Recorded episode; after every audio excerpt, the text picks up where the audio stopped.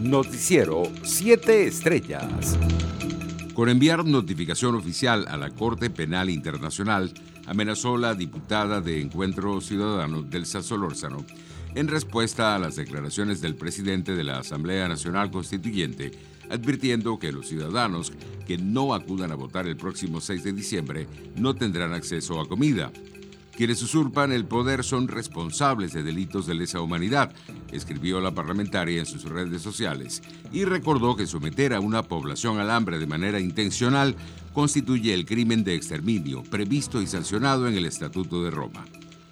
El presidente de la Asamblea Nacional y presidente encargado, Juan Guaidó, aseguró que para el régimen la alimentación es un arma de control social y por eso bloquean la entrada del Programa Mundial de Alimentación a nuestro país y persiguen a Alimenta la Solidaridad, que atiende a niños en inseguridad alimentaria. Como una extorsión de carácter político, calificó el dirigente nacional de la causa R. Andrés Velázquez las declaraciones del presidente del Partido Socialista Unido de Venezuela, Diosdado Cabello, advirtiendo que el que no vote en los cuestionados comicios del 6 de diciembre no tendrá acceso a alimentos distribuidos por el Estado. Además, Velázquez exigió a los partidos políticos representados en la Asamblea Nacional decidir sobre la necesaria continuidad constitucional del Parlamento venezolano. Su preocupación por la flexibilización segura decretada por el régimen en el mes de diciembre, producto de la pandemia de COVID-19, expresó el presidente de la Sociedad Venezolana de Puericultura y Pediatría y miembro de la Academia de Medicina Unida de Surbina. El galeno advirtió que en Venezuela no existe transparencia en el manejo de la información oficial sobre el número de casos de coronavirus. Entre tanto, el director del Servicio Administrativo de Identificación, Migración y Extranjería, Saime Gustavo Vizcaíno, informó este lunes que lo que queda de año estarán suspendidas las citas para tramitar pasaportes o prórrogas del documento. Internacionales. En Colombia, a partir de este primero de diciembre, entra en vigencia el decreto que establece nuevamente el aislamiento selectivo y el distanciamiento individual, según lo indicó el viceministro de Relaciones Políticas del Ministerio del Interior, Daniel Palacios.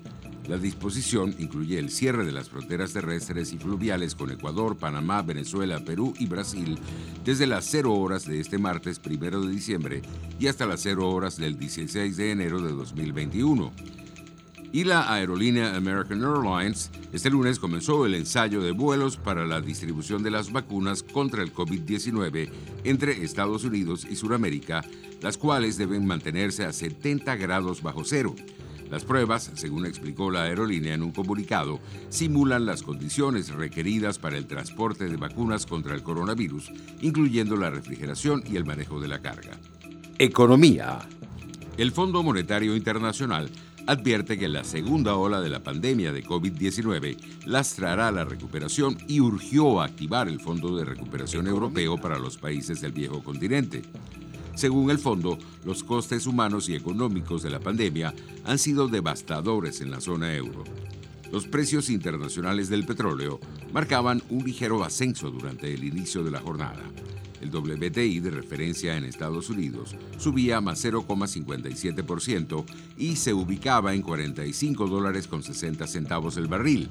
El Brent de referencia en Europa ganaba más 0,77% y se cotizaba en 48 dólares con 25 centavos. La mayoría de las bolsas de valores en Asia y Europa arrojaban resultados positivos durante la apertura.